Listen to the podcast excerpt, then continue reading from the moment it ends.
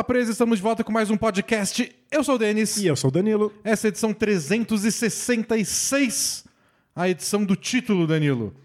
A gente aguardou, esperou passar o jogo 6 para ver se a gente tinha que fazer preview de jogo 7 aqui nos playoffs, que eu até queria. A gente teria acertado uma aposta na KTO se isso acontecesse. Pois é. Mas o Golden State Warriors falou: não, muito obrigado. Eu prefiro ganhar fora de casa. Eles venceram em Boston, bateram os Celtics três vezes seguidas e são os campeões da NBA mais uma vez. E o Boston Celtics, ficou tanto tempo sem perder dois jogos consecutivos, acabou perdendo três para ah, mostrar. que era legal, gostou. É, percebendo que não era tão ruim assim perder mais um jogo. O que aconteceu é que o Warriors simplesmente encontrou mais soluções do que o Celtics e aí conseguiu impor a sua dominância nos três jogos finais da série e agora é o novo campeão da NBA, o que significa muita coisa para o Warriors, muita coisa para o Celtics e muita coisa para a NBA. Isso. Então a gente vai discutir tudo isso nesse podcast. E curiosidade sobre eles terem ganhado em Boston, quarto título dessa geração do Warriors, né? Sétimo da, da franquia como um todo, mas o quarto dessa geração do Warriors, a terceira vez que eles ganham fora de casa. Eles ganharam do Cavs duas vezes em Cleveland e ganharam essa do, do Boston em Boston. E as duas que eles perderam, perderam em casa. Perderam o jogo 6 em Oakland pro Raptors e aquele jogo 7 clássico pro Cavs. Então talvez por isso, né? Vamos ganhar hoje mesmo. É, melhor, melhor. Bom, os temas do podcast então são hoje. A gente vai falar do título, como o Warriors venceu esses três jogos seguidos, o que significa esse título pro Warriors e pra NBA, a despedida do Celtics e vamos falar até de troca. Já rolou troca, que eu acho que devia ser proibido. É um desrespeito, é. Os Celtics e Warriors não podem trocar porque os outros times podem. Espera acabar, mano, espera. E não parece um pouco que é de time ressentido com a atenção que o Warriors é, e o Celtics estão tipo, recebendo? No dia do jogo 6, e tipo, ah não, o Christian Wood não tá mais no Rockets, tá no Dallas. É, tipo, é o equivalente a você marcar sua festa de aniversário no dia do casamento de um amigo. Dizem até a etiqueta que não é de bom tom. Você, por exemplo, que já aconteceu em alguns casos, tem vídeo na internet, você pedir alguém em casamento em um casamento. É ah, como se estivesse claro. roubando atenção para você. Então, tipo, ô Dallas, segura aí dois dias a troca. E por Mas sorte. a gente falar de vocês, né? Por sorte do Dallas, a gente vai poder encerrar a nossa cobertura dos playoffs assim que falarmos de Warriors e Celtics. E a gente volta a poder falar de time É, eliminado. Pela né? constituição do Bola Presa, assim que a gente acabar a sessão do podcast que a gente fala do Celtics, tipo, o Celtics vai eliminar, a gente fala do Warriors primeiro, Celtics eliminado, o que, que tem que fazer o Celtics. Ponto final, acabou a temporada. Isso, e aí eles não são mais eliminados dessa temporada porque eles só estão competindo É, não, na aí próxima, começou né? off-season, a gente pode falar de tudo. Perfeito. Bom, mas antes disso tudo, temos que fazer dois jabás. O primeiro é o repeteco da semana passada, porque a Subway patrocinou não um, mas dois episódios do podcast para falar dos novos footlongs, que para você que não tá versado aí no- na, na linguagem, são lanches de 30 centímetros, um pé de tamanho. E é um baita... Eu vou mostrar o tamanho aqui, que é muito grande. Para quem tá no vídeo, esse é, esse é o tamanho da brincadeira aqui. É um lanche inteiro. Esse é o do Phoenix Suns, que é uma das novidades.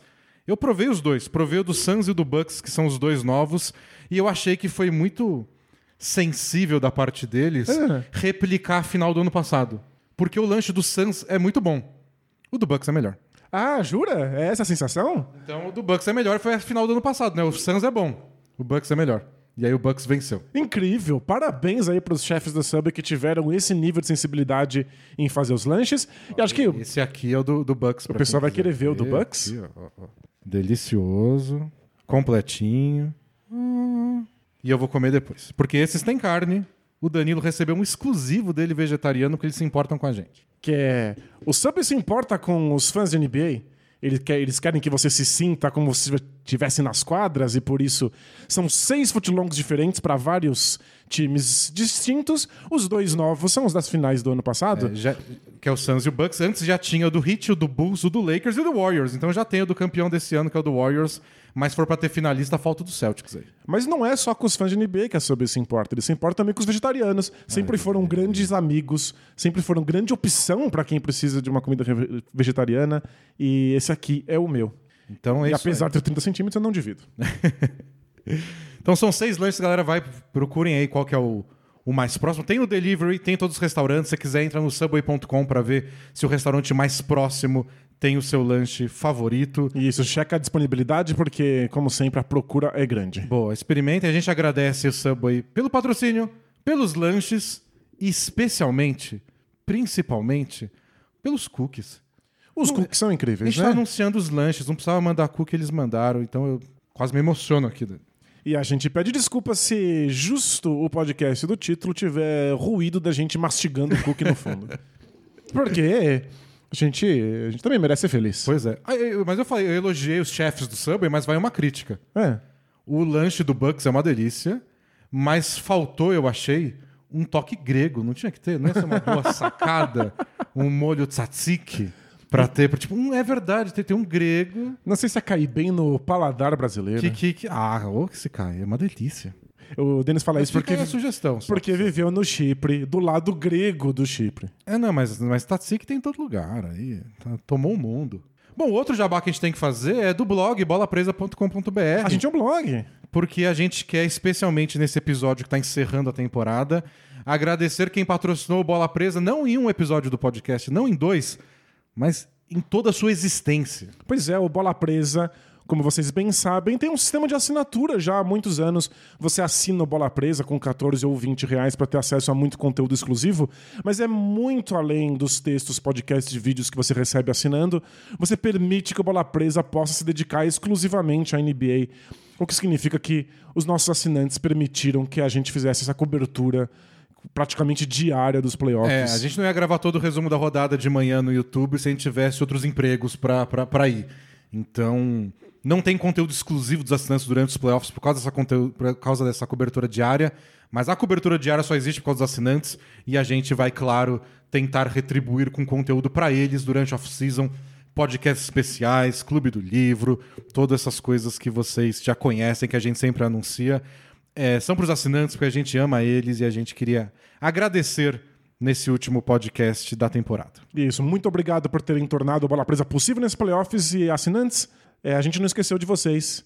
A gente vai compensar e recompensar vocês por todo esse apoio nesses meses de pós-temporada. Boa. É, vamos então falar de basquete? Bora!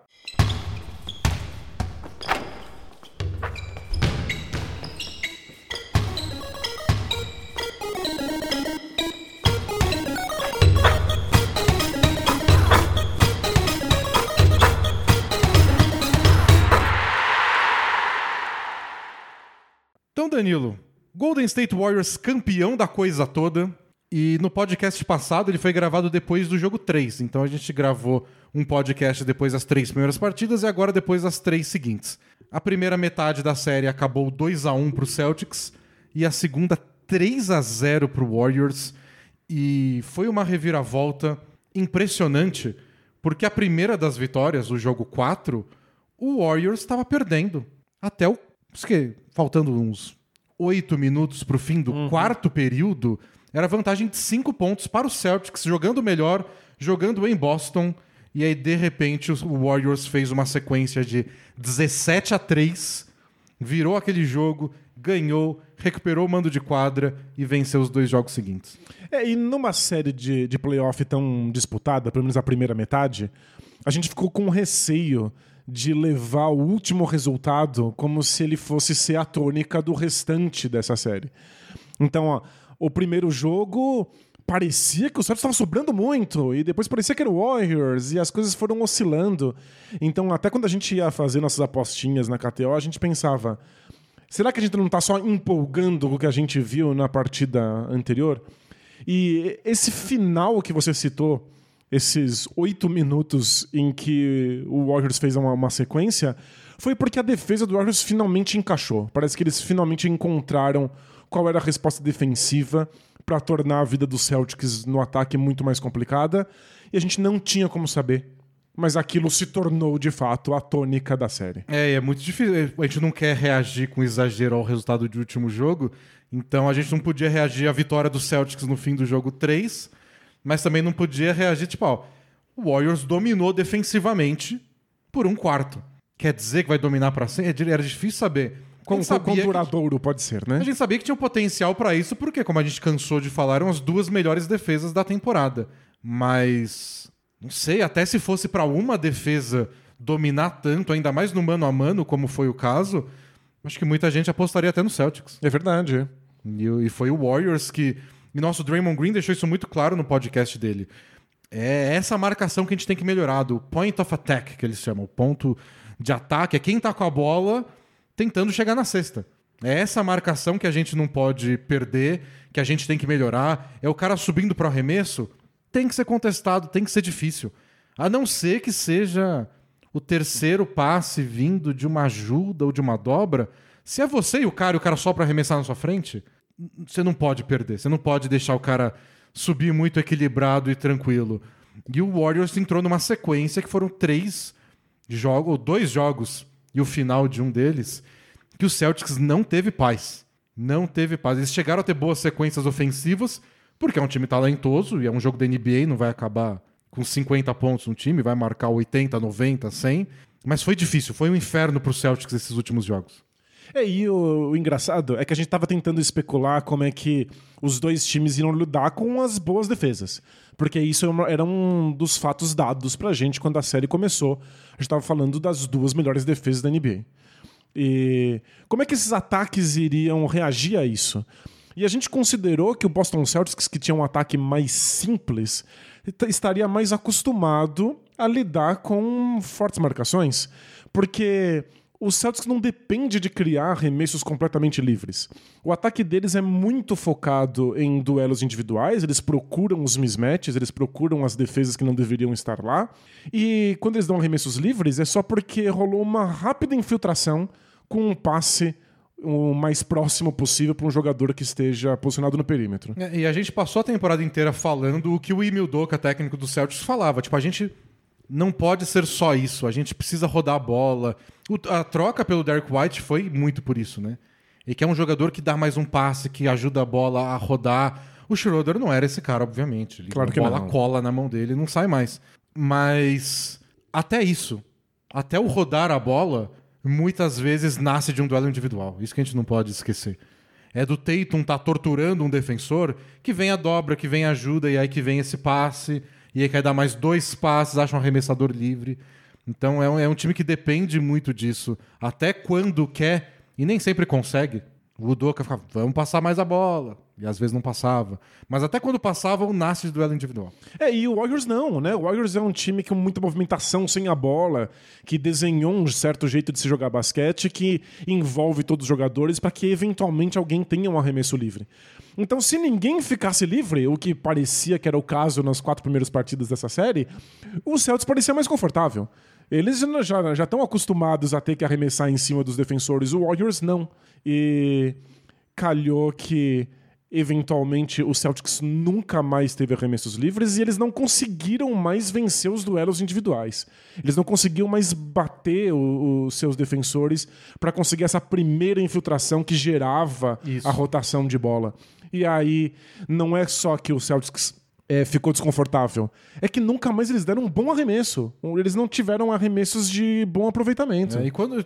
Assim, tinham, mas era tão esparso, né? Tipo, conseguimos um bom arremesso, daqui quatro minutos consegui um outro bom arremesso, mas já tá todo mundo nervoso, todo mundo sem confiança, tá atrás no placar.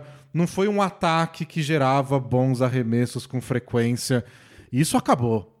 E, e foi bem impressionante porque os Celtics tinham seus alvos favoritos. E eles tentavam atacar o Jordan Poole. E acho que esse foi um ajuste que a gente discutiu no, no podcast anterior. Do Steve Kerr buscando os quintetos certos. Porque ele demorou muito para descobrir quais eram os jogadores a ter em quadra em cada situação. É. E o Jordan Poole ficou, tipo, ele entra no fim do segundo quarto, fica até o começo do, do terceiro, entra no fim do terceiro. Aliás, ele entra no fim do primeiro, fica até o começo do segundo. Entra no fim do terceiro, fica até o começo do quarto. Ele volta no fim do quarto? Depende. Depende do que tá acontecendo, sem precisar de ponto. Quando, quando ele teve a oportunidade, ele ficou fazendo troca de defesa e ataque. Sai o Jordan Poole, entra um defensor melhor, seja o Draymond Green, no jogo que o Draymond Green ficou no banco, ou o Gary Payton. E aí, na primeira chance, ele troca de volta. E pra ter menos minutos de Jordan Poole e Curry juntos. Porque os dois são alvos defensivos. É. O Looney era um alvo? Beleza, então o Looney não começa o jogo. Ele, ele ainda joga, mas joga também minutos específicos onde o Warriors acha que tem é, mais gente para ajudar, mais gente para ter menos alvos ao mesmo tempo em quadra. Acho que esse é o ponto do Steve Kerr. É, pareceu que a escolha do Steve Kerr foi por formar os melhores quintetos defensivos que ele fosse capaz. É. E aí, no fim das contas, tudo deu certo. O Curry jogou muito bem na defesa, e aí ele não foi batido no mano a mano. O Looney não foi muito batido na defesa. Só que o que acontecia às vezes? O Looney ele era tirado do garrafão. Tipo, ah, eu não bati o Looney no mano a mano, mas ele não tá no garrafão. Dá para passar pro lado, alguém infiltrar, não tem o pivô aí. Não tem toco ou não tem rebote. O Warriors corrigiu isso. O Draymond Green passou menos tempo marcando Jalen Brown para ele poder fazer essa cobertura. Fez a cobertura muito bem. No jogo 6 foi o melhor Draymond Green. Eu achei da final e você falou dos playoffs. Né? É, eu achei que é foi verdade. a melhor versão do Draymond Green na pós-temporada. E o Wiggins tomou conta dos rebotes, então aquele domínio dos rebotes ofensivos que o Celtics teve em pelo menos uma das duas vitórias é, na série, a gente não viu mais. O Wiggins tomou conta. E mesmo quando o Looney não estava em quadra, não tinha mais ponto no garrafão. E aí, quando não tinha ponto no garrafão, o Celtics vivia de momentos que a bola de três caía. E aí, acho que o melhor exemplo foi o jogo 5, que eles erraram 12 bolas de três seguidas, voltaram para o jogo quando acertaram oito seguidas e voltaram a perder no placar quando acertaram duas das 14 seguidas. É. Então, tipo, é uma montanha russa. Você vive de sequências de bolas de três. Não é assim que você vai ganhar um título. E eu, eu, vi muita gente criticando esse modelo ofensivo do, do Celtics, mas a gente tem que ter duas ressalvas principais. A primeira é que eles não foram tão mal ofensivamente no resto da temporada. Então, mérito da defesa do Warriors. Pelo contrário, naquele período que eles foram a melhor defesa, também foram o melhor ataque. Ou dependendo da métrica, era o segundo melhor ataque. Bom. Eles eram um dos melhores ataques. É, é, é um dos melhores ataques. Ou seja, mérito total da defesa do Warriors, que tirou essas infiltrações fáceis que o Celtic sempre conquista, que atrapalhou esses duelos individuais. É, fora isso, quando você tem talentos como o Jalen Brown e o Jason Tatum, você muitas vezes pode se dar ao luxo de só dar arremessos contestados. É viável, dá para vencer jogos assim. E dá para vencer jogos assim contra equipes muito boas. A questão é se dá para vencer do melhor time do Oeste, de uma das melhores defesas dessa temporada, numa série tão longa assim. É, porque o jogo 1 foi mais ou menos assim, né? O Warriors estava vencendo o jogo 1, e aí teve o terceiro quarto da morte, abriu 15 de vantagem, e aí o Jalen Brown falou: quer saber? E ele cortou a diferença meio que sozinho. E aí botou o Celtics no jogo com confiança, voltou, forçou o Warriors a meio que desesperar até e força, fazer umas dobras antes de quando deveria fazer. Acertou bola de três. Hum, não foi só o Jalen Brown que virou o jogo, mas foi o Jalen Brown que botou o Celtics no jogo de volta na base do, do, do vencer duelo individual. Uhum. E isso que era o perigoso, né? É, se, se o Celtics tivesse um pouquinho das duas coisas, tipo, o Tatum e o Jalen Brown deixam sempre eles no jogo, deixam eles sempre um pouquinho na frente, e aí depois, eventualmente, as bolas de três caem do Marcus Smart, do Al Horford, aí é difícil de ganhar, como a gente viu em todo, todos os playoffs da Conferência Leste. Mas ao longo da série, o que a gente viu foi o contrário. Eles não tinham mais a, a vitória nesses duelos individuais e as bolas de três dos coadjuvantes pararam de cair. Os últimos dois jogos aí do Grant Williams e do Derek White, eles entraram em quadra? Às vezes parecia que não. O impacto deles eu não vi. Eu vi o corpo deles lá indo de um lado pro outro. É, e eu acho que a gente precisa, para discutir esse Celtics, pensar um pouco nas séries anteriores. Porque eles tiveram essas duas versões quando eles enfrentaram, por exemplo, o Bucks. De duelos individuais que foram fundamentais para eles vencerem. Então, o jogo 6, que era eliminatório, o Tatum fez 46 pontos só dando arremesso difícil na cara de todo mundo. E aí no jogo 7, que também era eliminatório para eles, eles deram 29 assistências. Porque o Tatum. chover de três pontos. É, o Tatum tava vencendo os duelos individuais dele, e ao invés de sempre finalizar, ele dava um passo pro lado, porque tinha que vir a ajuda do Bucks para tentar impedir é. uma cesta muito livre. E o Bucks era até mais exagerado que o Warriors em deixar arremessar de longe. E aí a gente viu Derek White jogando muito bem, Marcus Smart jogando muito bem, esses jogadores se aproveitando do espaço que o Tatum criava porque ele parecia imbatível. Então, É um modelo que funciona.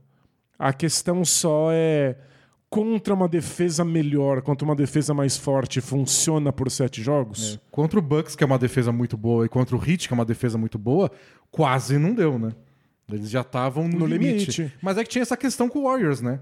Tipo, é mais uma defesa boa, talvez a gente ganhe no limite de novo. E bom, se eles tivessem vencido o jogo 6 em casa, ia para um jogo 7, que é meio que limite, que foi o que aconteceu nas outras séries. Então eles não estavam tão longe assim. Isso também é importante de lembrar. Quando perde três jogos seguidos, a gente começa meio que. Ah, na verdade, o Warriors sempre foi o melhor time e a justiça foi feita. Não foi bem assim, é, foi uma série bem disputada. E o Warriors certamente foi o melhor time, mas é que demorou pra gente descobrir É. isso É, e é- que os times chegassem nessa configuração. A gente sempre defende isso, né? Tipo, é o melhor de sete jogos. É jogo pra dia. Os caras passam duas semanas jogando. se, o, se o time que venceu, você não dá pelo menos esse tapinha nas costas de, tipo, Você foi melhor? você foi melhor, aí acabou, né? Mas é, não é melhor por tanto assim, sabe? Tipo, eu achei que o Celtics jogou melhor que o Heat boa parte daquela série. Mas ficou a uma sexta do Jimmy Butler de- do Heat ganhar. E esse aqui foi um, foi um caso de o jogo 6 foi feio pro Celtics, eu acho que a pressão pegou eles bastante. E não é à toa, final é assim mesmo. Mas o Celtics tava perto. Não é pra destruir o Celtics também. Não é que eles fizeram tudo errado. É, e a É pressão. a sensação é que o Warriors foi melhorando ao longo da série e o Celtics foi piorando. E, e- e eu senti que a, a pressão pegou o Celtics no jogo 6, principalmente porque o Warriors tirou os dois modos principais do time pontuar. E aí começa a dar um pouco de desespero, porque você não pode mais confiar no seu plano de jogo. Eles não venciam os duelos individuais. Então, o Jalen Brown, que em algum momento da série estava batendo o Draymond Green no drible, parou de conseguir chegar na cesta livre, começou a dar arremessos desequilibrados. O Tatum não conseguia completar uma única bandeja que fosse. Isso foi assustador. Eu comentei no resumo da rodada pra quem viu no YouTube. Cada jogo foi passando, eu fui acreditando mais que aquela lesão no ombro dele não é só um incômodo, é mais, porque não é possível errar tanta bandeja um cara de- desse nível. É, só não, só não é comum. Então, esses dois modos principais de pontuar nos duelos individuais não estavam funcionando. E aí, toda vez que o time tentava passar a bola, tentava criar um mismatch e disso gerar um passe pro perímetro ou pro garrafão, o Warriors ia lá e desviava a bola e criava um contra-ataque. Desesperador. E é desmoralizador. Inclusive, numa sequência que o, que o Celtics fez pra diminuir a vantagem pra 8 no jogo 6, eles começaram a desperdiçar a bola. E foi, teve um, um turnover do Marcus Smart, né? Jogando de costas pra cesta, empurrando o Curry, tentando passar a bola pra um arremesso de 3. Mas acho que era até o Jordan Poole que ele tava Que, empurrando o- naquela- que é naquele- mais frágil ainda defensivamente. E aí a bola foi desviada e virou uma cesta fácil pro do outro lado. E aí começa a bater aquele pânico de, de fato, nós não temos respostas ofensivas. O Celtics não queria nem tentar vencer os seus duelos individuais porque não funcionava, nem passar a bola porque senão roubavam a bola deles. É, e quando você Aí- não consegue dar nem o arremesso que pode dar a resposta e virar, empatar o jogo, você nem dá o arremesso.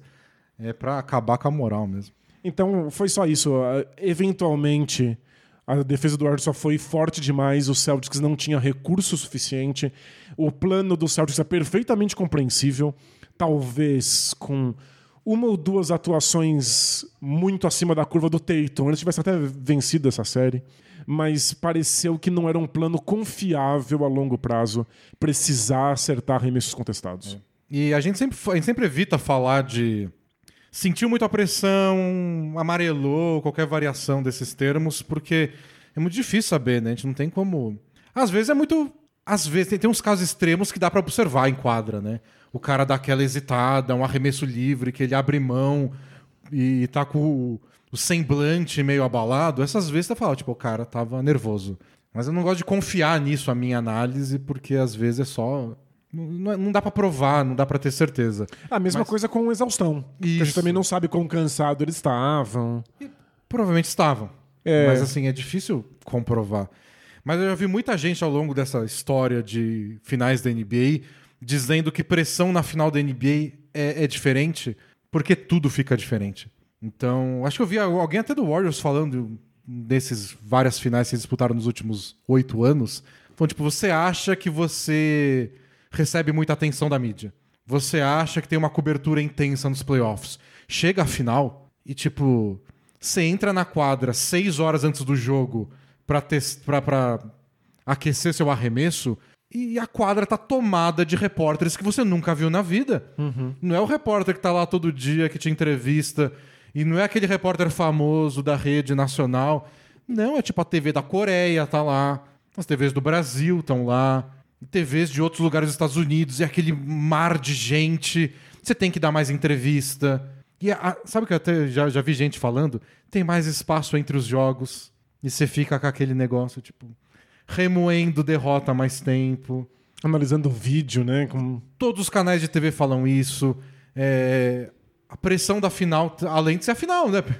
Só isso já é uma coisa que os jogadores vão aprender a se adaptar com o tempo. Não que todo mundo lide mal com isso, não tenha sido que isso pesou, até porque muita gente do Warriors está na primeira final deles também. O Wiggins estava na prima- primeira final dele e ficou tudo bem. Mas, assim, é, é um fator extra que a gente não pode ignorar. E que não, não nego que eventualmente pode ter alcançado, especialmente quando em quadra tá dando errado. Então, tipo, a gente já perdeu dois jogos seguidos. Se a gente perder esse jogo, é eliminação. E eu acho que o que matou o Celtics, o que, que deu pra sentir e que rendeu briga no, vestia- no, no- no banco foi aquela sequência de 21 a 0 do Warriors. Porque o Celtics começou o jogo 6 do jogo certo, do jeito certo. Atacando, forçando o turnover, abrindo 12 pontos de vantagem. Aí eles passaram 10 minutos sem pontuar. É, e aí foi um desastre. E aí o, o Doca perdeu, pe- pediu dois tempos seguidos, né? Ele pediu tempo, voltou, erraram mais uma bola, o Warriors respondeu com mais uma, pediu outro tempo imediatamente, e o Marcos Smart começou a brigar com o pessoal, tipo, brigar não de apontar dedo, mas fala, gente, vamos reagir, cabeça baixa, mas é, todo mundo 21 a 0 e se perder tá eliminado, eu, eu ficaria cabeça baixa. É, mu- muito difícil mesmo. E, e eu acho que o, o fundamental é essa sensação de que você ainda não encontrou a resposta. O que não é muito comum numa série que tava tão parelha. Mas você chega no jogo 6 e você sente que você não tem resposta, pra onde é que você vai? É. E isso é uma coisa que também tem um- uma certa evolução natural, uma, uma- uma evolução no tempo. Que é times às vezes descobrem nos playoffs que o seu modo de jogar não é o mais adequado para vencer um título da NBA. Às vezes você joga de uma maneira específica, você domina completamente a temporada regular, chega na pós-temporada e descobre que isso é explorável, que isso não funciona contra um adversário que pode analisar em vídeo tudo aquilo que você faz.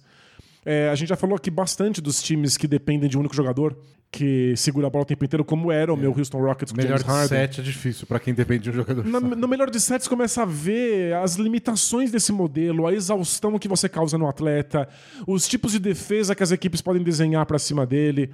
Então, é, você precisa chegar na final. Você precisa chegar nos playoffs pra descobrir que talvez são necessários ajustes. O próprio Bucks, antes de ser campeão, precisou sofrer essa pressão de vocês têm que encontrar outros jeitos de jogar, vocês precisam encontrar outros jeitos de defender. Isso aí que vocês fizeram domina a temporada regular, mas não é bom o bastante nos playoffs. E talvez seja o caso dos Celtics. Eles encontraram soluções e eles encontraram soluções super em cima da hora. Era um time que não tinha as respostas até janeiro. E, inclusive, mérito do Celtics chegar tão longe numa temporada que a gente dava como perdida. É, tipo, é, talvez a gente pudesse apostar lá no começo de janeiro que o Celtics não ia ficar fora dos playoffs, até porque o leste estava embolado. Mas que a evolução ia chegar. E era um técnico no primeiro ano, né? Dá pra imaginar uma evolução. Mas que a evolução ia chegar em um dos melhores ataques, a melhor defesa, ganhar o leste, abrir 2 a 1 na final da NBA. Não, é impensável. Em dezembro, a gente estava pensando se esse Celtics não ia desmontar, porque eles oscilavam muito e parecia que tinha alguma questão no vestiário. Eles tinham feito, que acho que em novembro, reuniões a portas fechadas, para os jogadores co- conseguirem lavar roupa suja. É, depois de uma lavagem a roupa suja muito a portas abertas. Exato. Via é. imprensa. Então, era um time aí que parecia ter uma temporada perdida, que encontrou respostas em janeiro e aí chegou super longe. Mas é, eram respostas simples, não era um basquete muito sofisticado, era um basquete que funcionou, mas que vai precisar de ajustes e a gente viu a capacidade inacreditável do Warriors de fazer ajustes. É. Inclusive com um time muito mais profundo, com mais jogadores disponíveis que eram confiáveis para se usar nos momentos decisivos. E o Celtics, infelizmente, não podia se dar esse luxo, né? Acho que isso convida uma despedida do Celtics da temporada, mas acho que a gente pode fazer antes falar do Warriors, né? Porque a gente falou de como o Warriors venceu um título, mas acho que tão interessante quanto, agora que acabou pelo menos, é o que significa tudo isso, né? São trajetórias incríveis e o título menos esperado desses quatro que o Warriors ganhou nos últimos anos. E não é uma análise nossa, uma análise dos jogadores, do dono do time, o Joe Lacob, quando ele recebeu o troféu e foi entrevistado, tipo, esse é diferente. Então, eles estão julgando esse diferente dos outros. O choro do Curry mostrou É, não com bastante daquele jeito clareza. no primeiro. É, foi, foi realmente muito inesperado pra eles. E eu acho que vale pra gente dizer por que esse é diferente. Por que esse título está sendo interpretado por eles mesmos como diferente. E o que eu senti foi que quando eles ganharam o primeiro, eles vinham de uma temporada sensacional, onde eles tiveram a melhor campanha. E se eles não ganhassem naquele ano, eu acho que eles já tinham percebido que eles iam brigar pelo título todo ano. Claro que você não quer perder uma final, pergunta aí pro Celtics, se eles estão felizes que. Ah, não, vocês são novos. Ano que vem não é o bastante. Mas, de qualquer forma, você tá lá e você é jovem, você... a confiança lá em cima. É, o, o jovem é ingênuo, ele sempre acha que vai conseguir vencer no futuro, Que né? a juventude vai durar pra sempre. Isso. E quando chega o Kevin Durant, é, não sei se chega a um ponto de que a obrigação era ganhar, mas a expectativa era, né? Pelo amor de Deus. Com certeza. é. Então, quando você conquista isso, e quando você conquista do jeito que eles conquistaram, que é tipo, a gente perdeu um jogo os playoffs inteiros, é uma sensação do tipo, somos os donos do mundo, mas a gente já sabia disso. Então, é, acho que é outra sensação de vitória. A desse ano era meio que, meu Deus, eu não sabia se eu ia ter essa experiência de novo. Que bom que eu tô tendo. E a gente tem que, tem que lembrar que é uma experiência que não costuma acontecer mesmo. Times que chegam no topo e aí desmancham de um jeito ou de outro, não conseguem voltar para as finais com tanta rapidez. E o, não é exatamente que o Warriors desmanchou, ele não desmontou, mas o Clay Thompson passou por duas das lesões mais graves que um atleta pode experimentar. É, vários jogadores que faziam parte dos elencos que foram do- dos elencos que foram campeões não estavam mais presentes. Eles foram substituídos por jogadores muito jovens, de qualidade duvidosa. A gente celebrou o Jordan Poole nessa temporada, mas ele teve uma das piores temporadas de novato que a gente já acompanhou. Até o Wiggins, quando o Wiggins foi trocado, a gente falou, tipo, ah, é um encaixe melhor do que o D'Angelo Russell. Eles precisam mais de um jogador como o Wiggins do que um jogador como o Russell, mas é o suficiente? A gente É. não sabia. O Wiggins vinha de. Ele tava em baixa. Ele estava muito em baixa. A gente sabia do potencial do Wiggins, mas o mundo, ou pelo menos o, mundo munido de capacidade de, de compreensão, já tinha desistido do Wiggins. A gente já não achava mais que ele seria o jogador que imaginou-se no draft É, dele. e Pelo contrato dele, nenhum time tava lá disposto a arriscar muita coisa. Eu lembro dessa troca ser muito criticada por uma galera que simplesmente achava que o D'Angelo Russell era só melhor jogador, era mais talento, e que o Warriors, quando trocou ele pelo Wiggins, estava só abrindo mão de talento. O que é muito difícil para um time que quer ser campeão. É, mas é que o Russell é o típico jogador que segura muito a bola. E se tem um pecado mortal no, no Warriors, é isso. Pois é. Segurar muito a bola. Mas o, o Wiggins talvez fosse um passo para trás. E eles optaram por isso. Eles tinham jogadores novos, e inclui aí o Wiseman, que foi escolha alta de draft.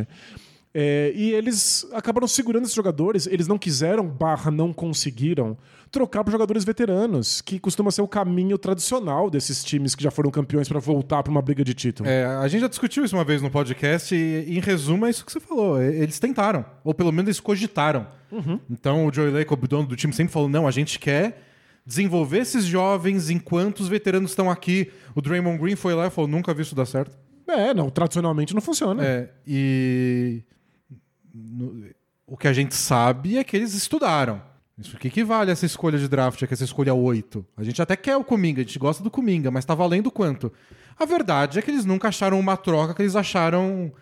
que eles julgaram como. que, que valia mesmo a pena. E aí, mérito deles. Do tipo, não fizeram uma troca no desespero. Tipo, ah, não, a gente precisa de qualquer ajuda veterana pra ganhar esse ano. Troca o Kuminga por esse. Pelo Ben Simmons, que seja, sei lá, nem sei se essa troca chegou a ser cogitada de verdade. Daí que ele tá machucado, que ele não joga basquete há um ano, a gente precisa tentar alguma coisa. Eles não foram por esse caminho do qualquer coisa. Não, se for uma troca que a gente não tem certeza, fica o Kuminga aí. Que nem pisou em quadra na final. Pois é. Ou seja, trocaram o Duran, o Duran quis ir embora, né? Foi um sign and trade para eles não ficarem com, com as mãos abanando. Transformaram numa sign and trade a saída do Duran. Então Foi uma eles- vitória. Eles transformaram o Duran no Wiggins, eventualmente, o que parecia um passo para trás É, recuperável. um passo pra trás, né? Por mais que tenha dado certo, se é o Duran, é um passo pra trás. Claro.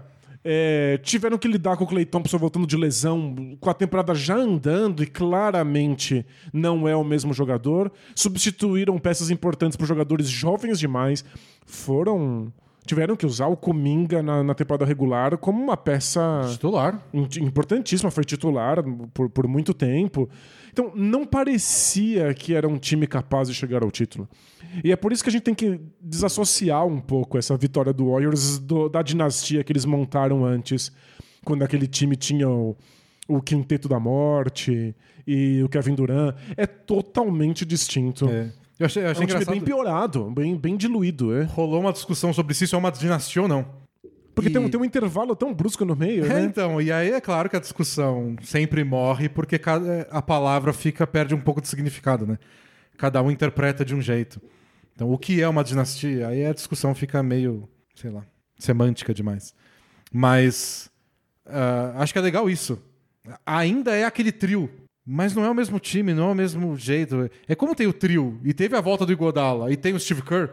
São tantos nomes chave daquele time que não dá pra falar que é 100% novo. Não é. Mas também não, não é uma continuação natural. Tá, é- a única associação possível é o Spurs. Tipo, o que, que o título de 2007 do Spurs tem a ver com o título de 2014?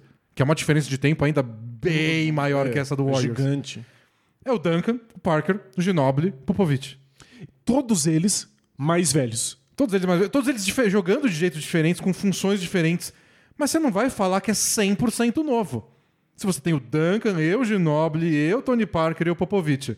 Mas olha, não, são, não é 100% novo, mas são, são vários por cento. Pois é. E eu eu acho acho que esse Warriors entra um pouco nessa do tipo, ó, todo, toda a equipe de apoio é diferente, o protagonismo do Clay Thompson é diferente, a função do Draymond Green ofensiva foi diferente. O Steve Kerr teve que montar equipes diferentes, não tem mais o small ball que foi marca registrada. Quando teve foi um small ball diferente, não foi quinteto da morte. O Looney foi essencial. Eles não tinham nada que parecesse funcionar sempre, que fosse completamente esmagador contra os adversários. Acho que essa foi uma outra diferença também, porque o Warriors foi campeão agora em tempos menos ingênuos. Todo mundo já adicionou nas suas franquias elementos que levaram o Warriors a ser campeão nos últimos anos. Todo mundo está perfeitamente ciente do que o Warriors faz e consegue emular muitíssimo bem quando necessário. A NBA já está educada. O Warriors já transformou o modo de jogar basquete e o resto da NBA simplesmente engoliu isso pra si. Tirando a parte da movimentação sem a bola, que eu acho que É, é, muitos tentam e ninguém faz. é, eu, eu- eu acho que a, a parte interessante é que muitos times tentam fazer cosplay disso e fazem cos pobre. Porque é difícil você emular algo que surgiu com jogadores específicos É. que fazem aquilo melhor do que os outros, né? Mas pulando por um segundo pra off-season, lembra que você falava do Kenny Atkinson treinando o Nets? Que ele pegava muito do que o Warriors fazia e tentava adaptar pro elenco que ele tinha no, lá em Brooklyn. Era um Warriors Baby lá. É, ele virou assistente do, do Steve Kerr, foi campeão, acabou de ser campeão agora como principal assistente, ele e o Mike Brown, do Steve Kerr, e agora ele assume Charlotte Hornets. Tô muito interessado em ver que ideias do Warriors ele vai levar para aquele time. Mas é só um parênteses de como o Warriors vai se. Foi nos últimos 8, 9 anos se espalhando pela NBA. É, e é, assim como aconteceu com o Spurs, porque você ser campeão com sete anos de diferença é, significa que você tem alguma visão de basquete, algum modelo de basquete que continua funcionando ao longo do tempo. O Warriors agora se espalha pelo resto da NBA. É, já, já se espalhou. É, são muitos técnicos diferentes que vieram da comissão técnica do, do Steve Kerr. Já se mudou o jeito de jogar basquete, todo mundo já acoplou aí vários conceitos que o Warriors apresentou. E justamente por isso, o título do Warriors é mais difícil. É contra uma NBA mais escolada nisso e tendo que fazer esses ajustes e modificações. Por isso que a sensação é que o Warriors não sobrou em nenhum momento. É, não, não sobrou. Foi bem difícil. Foi um ano muito disputado. Um ano que todo, todo mundo, não, mas que muitos times poderiam vencer. E é legal que o Warriors tenha vencido, tipo, o time que venceu lá no passado falou, a gente ainda consegue. Tá disputado, a gente ainda consegue. E a gente já tinha conversado sobre isso. É uma das temporadas mais abertas em muito tempo. São muitos times diferentes que poderiam ter chegado ao título. E calhou de ser o Warriors de novo.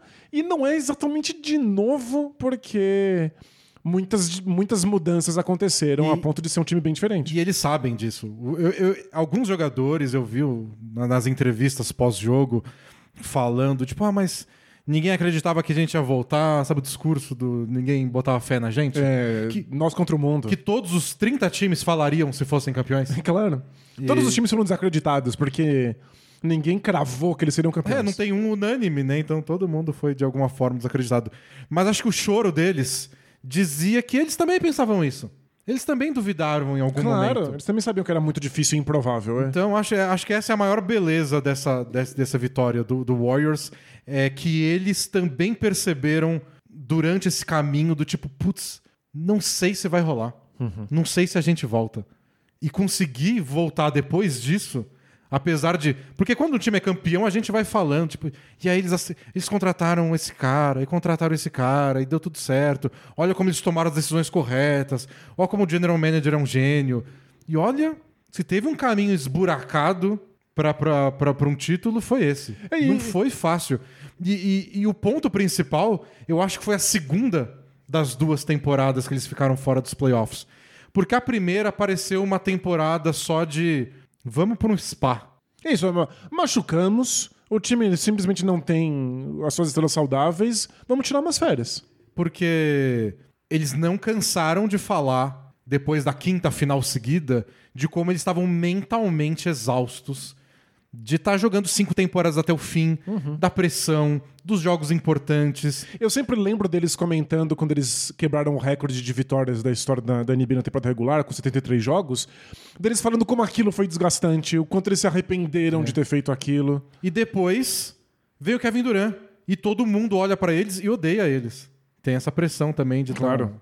E vai pra mais três finais e perde a última com lesão. E todo o drama do Durant vai assinar ou não. Aquele clima interno do Durant meio. Que é desgastante. Não né? deixando claro que ia sair, ninguém sabia se ia ou não, mas parecia que ia, às vezes não. Então foi muito difícil. E aí, durante uma temporada, é tipo, ó, só deixa. E aí, o Curry quebrou a mão na primeira semana da temporada. Então, tipo, ó, o Clay Thompson tem uma temporada fora pra recuperar o joelho.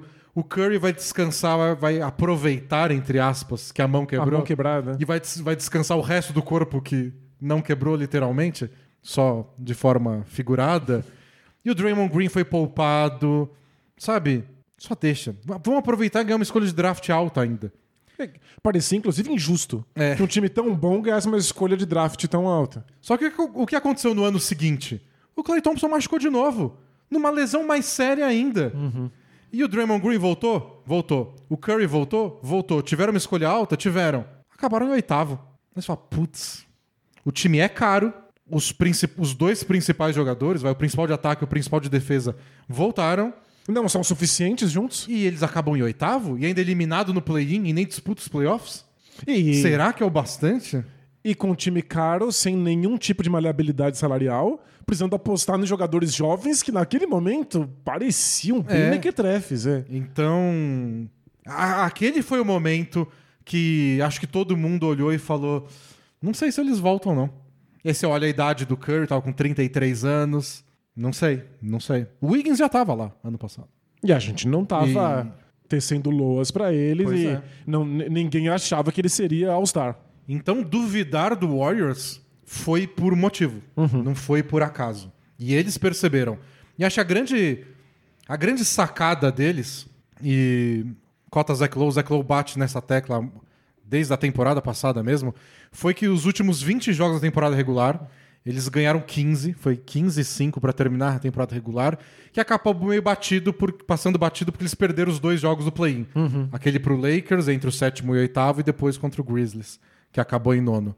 E o que eles fizeram nesses últimos 20 jogos foi jogar fora, entre aspas, o pessoal que não jogava no estilo Warriors. Então, Kelly Oubre, não é que você é ruim, você não consegue jogar no nosso jeito. Você não se movimenta sem a bola, você não faz os cortes em direção à cesta, você não acerta um diacho de uma bola de três. Tchau. James Wiseman, Seu futuro é brilhante, sim, a gente vai investir em você. Tchau. É, tipo, não, Você não é mais dá. titular. Não, ele, ele, ele não, não entendia o esquema defensivo, ele não conseguia executar absolutamente nada. É. E aí a rotação do time virou os caras que jogavam daquele jeito. Então, em vez da gente ficar pedindo mais pick and roll do, do, Steve- do- do Steph Curry, virou aquele Warriors. E eles começaram a ganhar de novo. É, teve, teve essa transição. Porque o Warriors tem um jeito muito específico de jogar. E aí, eventualmente, esse jeito não era possível. E o Steve Kerr ficou bem receoso de fazer alterações. Aos poucos foi simplificando, porque precisava de mais pick É. and roll. Mas se você precisava de mais jogadas básicas. Você é uma versão ruim dos outros times também. Exato. E aí, é, aliás, é, é uma versão pior de um estilo de jogo que o o Warriors nunca experimentou e nunca É. levou muito longe.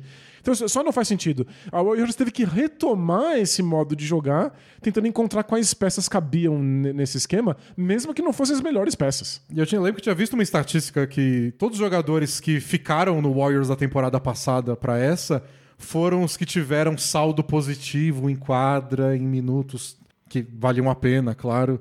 Do tipo, ó, você não funcionou, tchau. O único que deu certo em, ne- nesses números que foi embora foi o Kent Bazemore, que eles tentaram segurar e ele preferiu receber menos dinheiro pra ir pro Lakers porque ele sentiu que ia ter mais chance de ser campeão. Ah, que lindo. Então aí, parabéns, Kent Bazemore. Porque se a gente erra a previsão de pré-temporada, os jogadores também erram. Só que pra eles custa muito mais dinheiro. Isso. Pro, pro, pro Baseball custou dinheiro e custou um anel, Um de, anel campeão. de campeão. E isso abriu espaço pro Gary Payton II, que estava em contato com o Warriors antes da temporada começar, em busca de um emprego, e ele viu que não tinha vaga no time e não tinha vaga em outros times, segundo o agente dele, e ele queria uma vaga de analista de vídeo. É impressionante. Ele queria ajudar a equipe de scout do Warriors, Porque ele queria estar trabalhando com basquete. queria estar envolvido. E aí acabou falando, não, joga. Ele já jogou pelo time da D-League, do, jogou em um monte de time da D-League, e acabou sendo essencial na final. Mas, tipo, não é que o Warriors contratou o Gary Payton II. Porque tem uma, uma, uma visão incrível. que esse cara é o cara que vai ajudar. Tem essa sorte também. E, e isso que eu acho mais legal. É, o que vai unir esses títulos do Warriors, né? Os títulos com o Duran, os títulos pré-Duran e os títulos de agora, que são muito improváveis, é uma certa noção de dinastia que é pautada na cultura do Warriors. Né, desde que o Lacob assumiu o Warriors, ele quis mudar o jeito desse time funcionar, colocou os melhores analistas estatísticos na equipe, é, contratou o Steve Kerr porque o Kerr aceitou É, o- ouvir os assistentes técnicos. O Mark Jackson, que era o técnico anterior, que até ajudou muito esse Warriors, implementou uma boa defesa lá. Ele tinha os assistentes de confiança dele, não abria a mão por nada. E eu falei, mas esse cara aqui é mó bom, ele é um especialista em defesa. Não, eu tô aqui com o meu grupo, a gente é uma família, estamos fechado. Tão fechado, tão família, que rolou traição e briga no meio. É verdade. Lembra do assistente que gravou uma das reuniões dos técnicos pra provar sei lá o quê e foi mandado embora?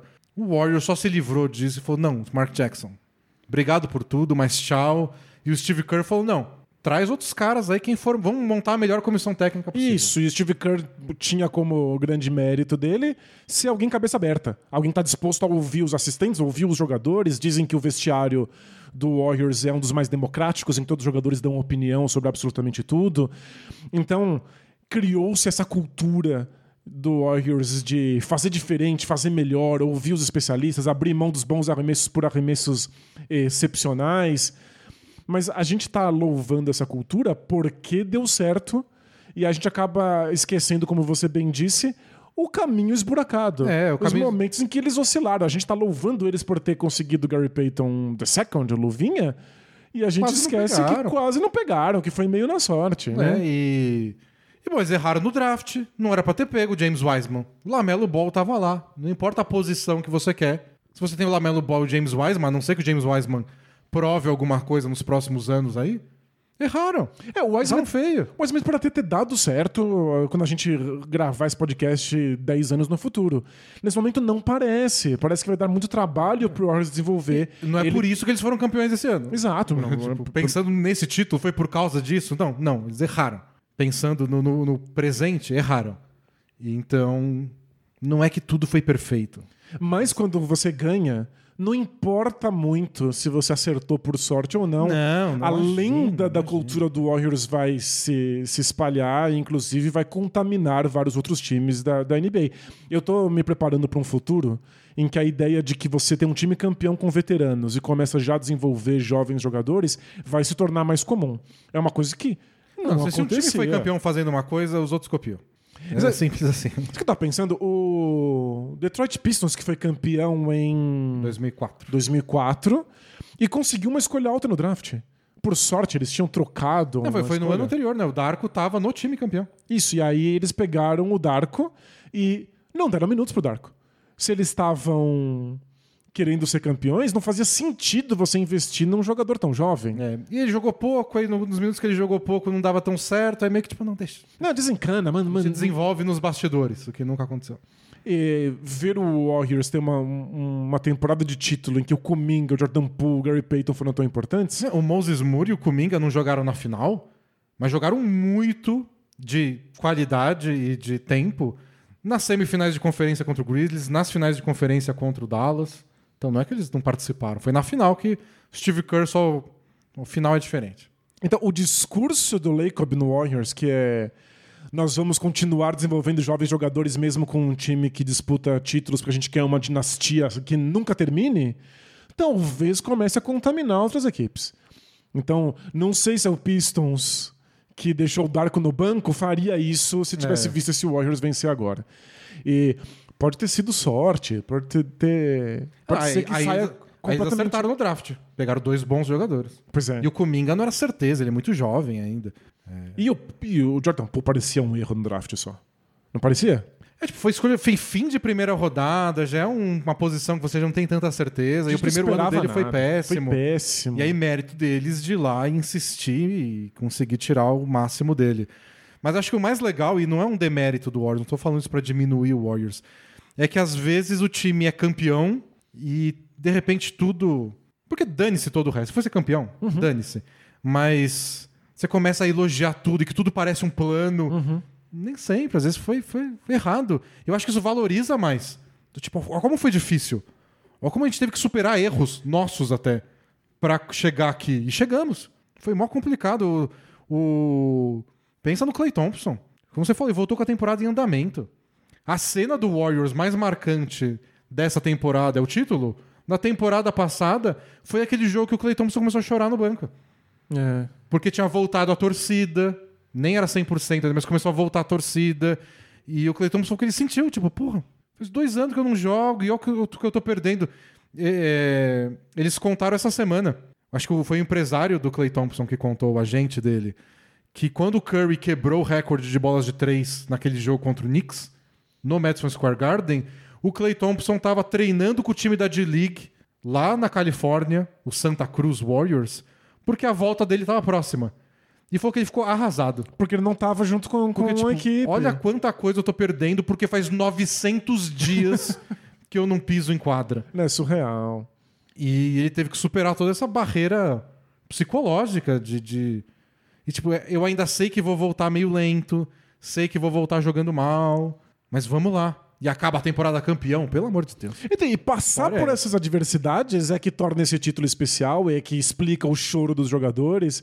É que eu, já tô preocupado em como os historiadores do futuro vão olhar pra esse momento. Ah, mas é azar dele. É, então, é, mas é que, eu, é que eu acho que isso impacta a NBA, né? Porque o- os erros, as coisas que pareciam absurdas acabaram dando certo.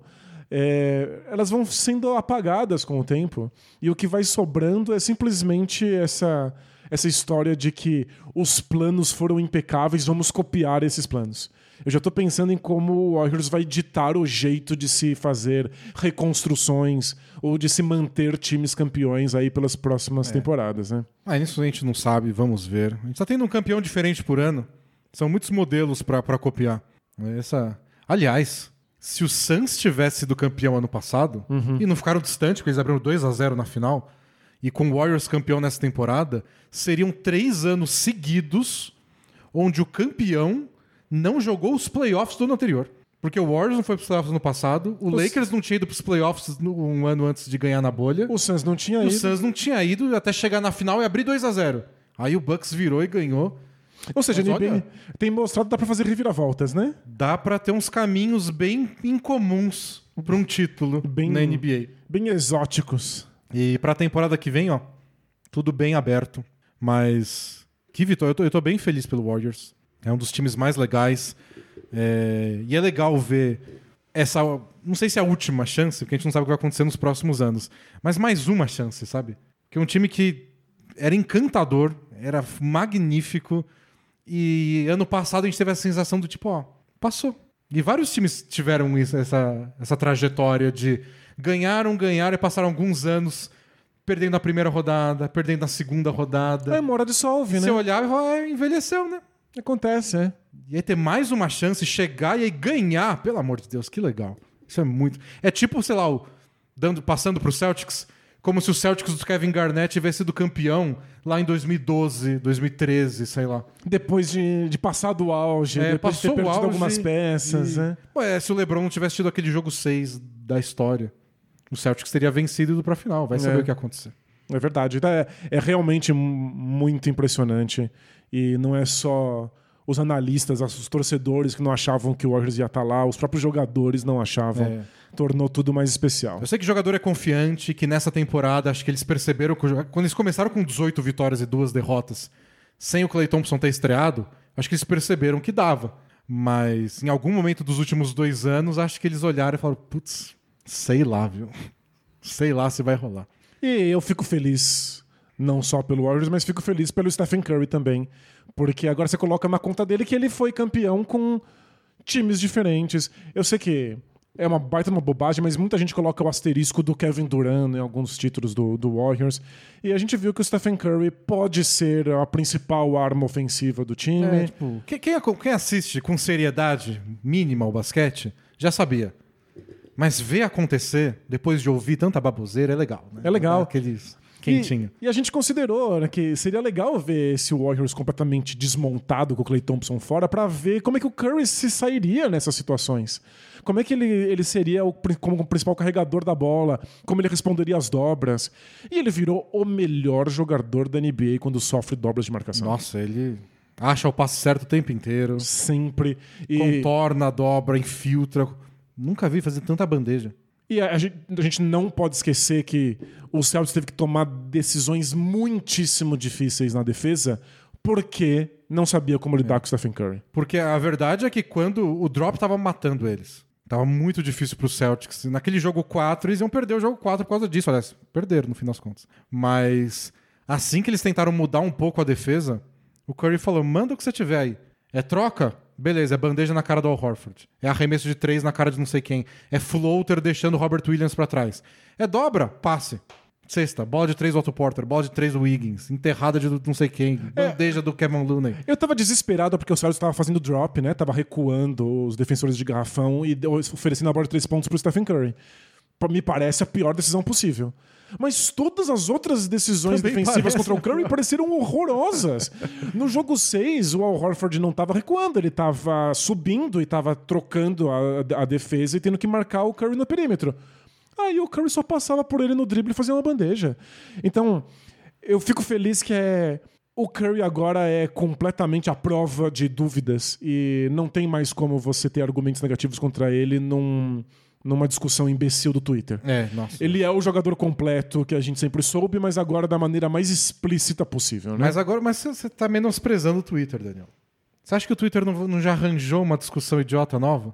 É... Ele é o melhor armador de todos os tempos? Não, não, o Magic Johnson. E, É. tipo, mas ele tá no top 10 de todos os tempos agora? não menospreze a imbecilidade humana dele.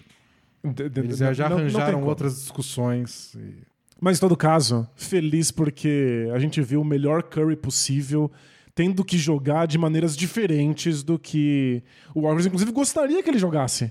Mas ele deu um jeito e fez tudo funcionar. Gente, hoje acho que não vai ter Both Things Play Hard.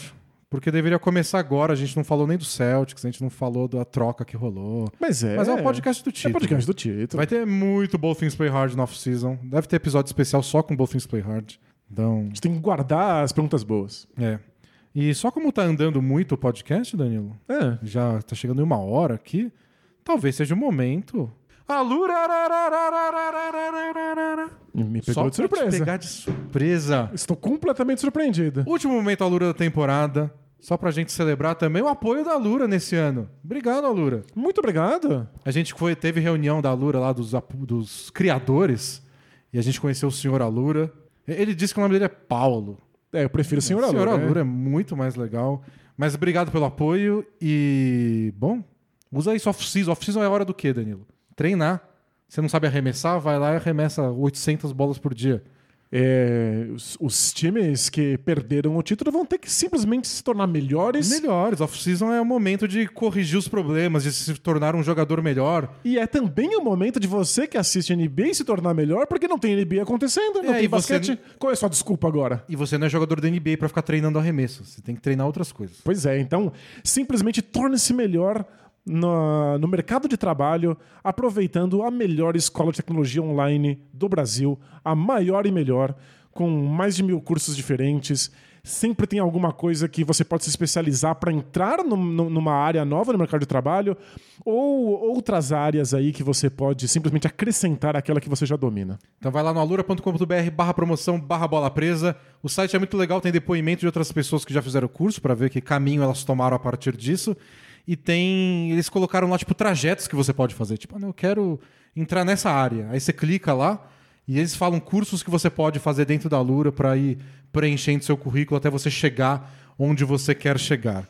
Então fica aí a dica e nosso agradecimento pelo apoio da Alura ao longo da temporada. Mas Tudo tem clima de despedida hoje? Semana que vem a gente tá aqui. você continua de novo. É, tem draft quinta-feira, a gente deve gravar na sexta, até por causa do draft na quinta.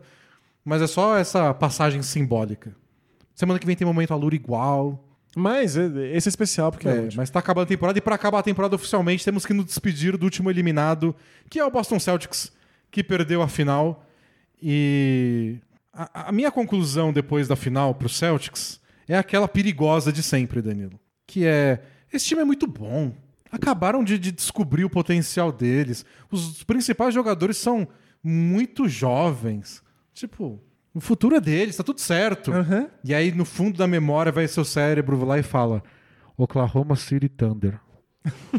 só isso, só fala essas três, essas, essas três palavrinhas. Você tá Oklahoma lá- City Thunder. se preparando pra dormir gostoso, pensando nas glórias do futuro, e aí vem o passado e dá aquela cochichada na É, sua orelha só pra você ficar se Putz, coçando. Você fala, nada é garantido nessa porcaria desse esporte. Então tem esse perigo pro Celtics. Se você chega na final, ganha, porque você não sabe se vai voltar. Mas claro que é difícil ganhar. O Celtics não conseguiu por todos esses problemas que a gente discutiu mais cedo. E eles vão ter que tentar de novo. Mas é difícil imaginar muitos times mais preparados que eles para voltar ano que vem para tentar isso, para tentar ganhar. É, então, o, o, o medo que eu teria como torcedor do Boston Celtics, é, além de casos históricos como o Oklahoma City Thunder, que chegou numa final e depois desmontou, é que o, esse próprio Boston Celtics já vem de altos e baixos. Já é um time que chegou em final da Conferência Leste e depois deu umas engasgadas e parece que eles às vezes têm dificuldade de descobrir qual é o plano que eles Era- querem ter Era o na time temporada do- seguinte. Era o time do ano sim, ano não, né? Eles iam bem quando ninguém esperava, e no ano seguinte, tipo, eles são favoritos. E aí tinha um ano desastroso. Aí eu falo, acho que o Celtics se deu mal. Aí eles vão lá e chegam numa final de conferência de novo. Bom, acho que agora embalou. É, no fundo foram o quê? Quatro finais de conferências em seis anos. Isso. Então, é um histórico muito positivo. Mas é um time que oscilou bastante ne- nesse período. É, eu tenho muito receio de como são os bastidores desse Boston Celtics. A, a gente, como a gente comentou aqui, lavaram roupa suja no meio da temporada até janeiro ser o ponto de virada. É, quando as coisas não dão certo no Celtics, é um time que tende a apontar dedos, que tem alguma dificuldade de seguir o plano de jogo quando ele não funciona. É, a, a questão dentro de quadra eu acho que é importante. Tipo, eles têm que fugir desses vícios e é a opinião do Udoka isso, né? Nem é só nossa observação. Mas é, não sei o quanto a gente pode levar em consideração a fase boa, as declarações que eles deram quando estavam tudo ganhando, porque vitória cura tudo. Mas o Marcus Smart, que é um dos caras mais abertos desse time, elogiou muito a capacidade do Emil Doka de ser 100% sincero. Esse é o time da rela total. E eu acho que Ótimo. de alguma forma resolveu vários conflitos pra eles durante a temporada isso. Então teve problema, todo mundo falou, e aí depois começou a ganhar. E quando começa a ganhar, acabou os problemas. Agora que perdeu uma final, a gente vai descobrir nas próximas semanas, meses aí, se isso vai trazer mais questões à tona. Esse é meu medo. Alguém a vai apontar o derrota- dedo lá dentro e falar, porra, de Jason Tatum. Você só jogou muito mal, mano. Se você tivesse jogado bem, você era campeão. O que, ó, é um argumento válido, porque ele não jogou bem. Fato. Pros padrões de Jason Tatum, claro. É, mas acho que, para além da qualidade, é a questão de por que não passou a bola?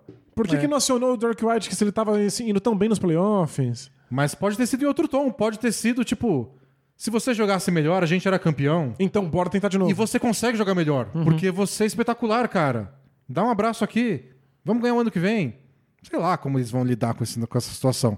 Mas, não sei, esse ano pareceu tão melhor e deu uma clareada, né? Porque eles se livraram daqueles veteranos que eles apostaram caro. Gordon Hayward, Kyrie Irving. É um time deles agora. Tinha sempre essa disputa, tipo, é o time do Hayward e do Irving ou é o time do Tatum, que tem 20 anos de idade? Não, agora, claro que esses são os líderes do time. Acho que tá mais definido quem é o líder. Deu certo com esse técnico, com o Emil Doka. Então, não sei, parece um pouquinho um caminho mais definido que eles têm que trilhar. Tem que resolver questões. O ataque tem que ter respostas para essas situações que a gente viu, que a gente discutiu na primeira metade do podcast. É, o banco tem que melhorar. No fim das contas, o banco esfarelou na final. Você via, tipo, não tá dando certo essa formação. O Robert Williams não consegue jogar 40 minutos. Quem vai entrar? O Grant Williams. Deu certo em outras séries. Nessa você fala, putz, nem percebo ele em quadra. E o Derek White terminou a série muito, muito, muito mal. Muito mal. Mas é aí que a gente começa a questionar é, o quanto esse plano do Celtics foi viável. Porque o Derek White foi uma grande sacada, saiu caro, eles trocaram escolha de draft, mandaram o foi- Josh Richardson. Foram duas escolhas de draft e uma não é nem protegida. E é tipo 2027. Vai saber o que aconteceu com o É, Celtics. lá. se se tiver planeta até lá, talvez tenha saído mais caro ainda essa troca. É, e Boston já foi inundado, já foi tomado pelo, pela alta dos oceanos. Isso, e aí a gente vai jogar polo aquático ao invés de basquete. É, mas o Emil Doka apostou nele, já tinha trabalhado com ele no Spurs, fez questão que ele, que ele fosse pro Celtics. Ele resolveu várias questões, ele ajuda a manter a bola em movimento, ele é um excelente defensor, mas quando a gente viu ele nos playoffs, a gente esqueceu de um detalhe muito importante. Ele teve 30% de aproveitamento nas bolas de três pontos na temporada regular. Então, essa foi uma discussão importante, porque, segunda, segunda cota Zach Lowe do dia aqui, mas é, é uma questão de acesso que o Zach Lowe tem, porque o Zach Lowe pensou a mesma coisa na época da troca. E aí o que ele fez? Ele ligou para um cara que ele conhece na comissão técnica do Celtics e falou: Mas por que que vocês fizeram essa troca por um jogador que acerta 30% dos arremessos? E o que eles falaram pro, pro Zach Lowe foi: a gente acredita que ele vai melhorar esse aproveitamento aqui, porque aqui ele vai ter arremessos melhores. No Spurs ele não ficava tão livre como a gente vai deixar ele livre por causa do Jason Tatum e do, do Jalen Brown. Claro. E falou: ah, é um argumento válido. Uma coisa é você simplesmente arremessar no, na movimentação normal de um time que não é tão forte. A outra é você estar num time que tem marcação dupla desesperada chegando nos principais jogadores. É, dito Tipo, o isso. LeBron já fez com vários jogadores. Sim, sem, sem sombra de dúvida. É, ter uma estrela ajuda qualquer arremessador do planeta. E a gente fala bastante da gravidade do Stephen Curry. De como, mesmo quando ele erra os arremessos, ele atrai defensores e cria arremessos livres para os companheiros. Mesmo que ele nem toque na bola. Essa foi a aposta.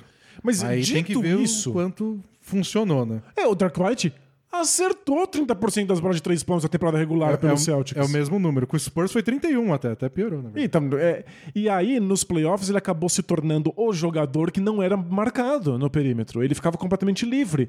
Puniu todos os adversários, ah, melhorou muito o aproveitamento. Quer dizer, ele teve um momento de 20% de aproveitamento nos playoffs. De repente, ele estava acertando quase 50% das bolas de três. E que legal, é uma história incrível que o Derrick White tenha tido essa oportunidade de ir para um time que chegou numa final da NBA. Mérito do Doca, que foi lá buscar ele, pensou ele e tornou ele numa peça fundamental. Mas aí chegou a série contra o Warriors, você tem que depender de um jogador que estava 30% das bolas do perímetro. É. Enquanto o Andrew Wiggins apagado, ninguém dá nada por ele, é, a gente não espera muito, nunca vai, vai alcançar o seu potencial. Ele chegou nas finais já acertando 36% das bolas de três pontos. Ah, mas o Wiggins ganha seis vezes mais que o Derek White. Não, perfeito. Mas aí é que, é, cria essa, essa, essa narrativa de que o banco do Boston Celtics esfarelou porque não era tão bom assim É. para começo de conversa. Eu acho que, na verdade, é, o problema é quando a gente fala banco do Celtics, a gente tá falando do Derek White e do Grant Williams. Então é tipo todos os ovos nessa cestinha aí. Porque o Pritchard não pôde ficar em quadra por causa das questões defensivas. É, eu acho até que ele nem foi tão mal, não. Eu acho que ele foi muito mal na série contra o Heat, mas nos minutos que ele foi em quadra com o Warriors, Não foi horrível, não né? vi o Warriors detonando. Até porque o Warriors não é. Eles não têm esse hábito tão grande de Buscar o mismatch, caçar atacar, né? mismatch. Eles fizeram um pouco isso nessa série com o Al Horford, mas foi mais porque eles foram forçados a jogar mais no pick and roll, tudo. Mas foi uma situação até atípica para o Warriors. E se o Jordan Poole podia ficar em quadra, mesmo que fosse uns minutinhos, porque o, Pritchard, Pritchard não, né? podia. Eu acho que. Eu até acho que em alguns momentos ele achou. Ele fez a bola movimentar mais, não sei. Mas talvez eles confiem mais num jogador mais veterano. Pode ser uma, um alvo deles para essa off-season. Um armador veterano que a gente confie para botar em quadra quando a gente quer, porque eles não querem sempre, tirar a bola da mão do Jalen Brown, do Jason Tatum. Ou pelo menos quando eles estão descansando. né? Eu acho que foi importante confiar neles, acho que ajudou os dois e ajudou o ataque dos Celtics.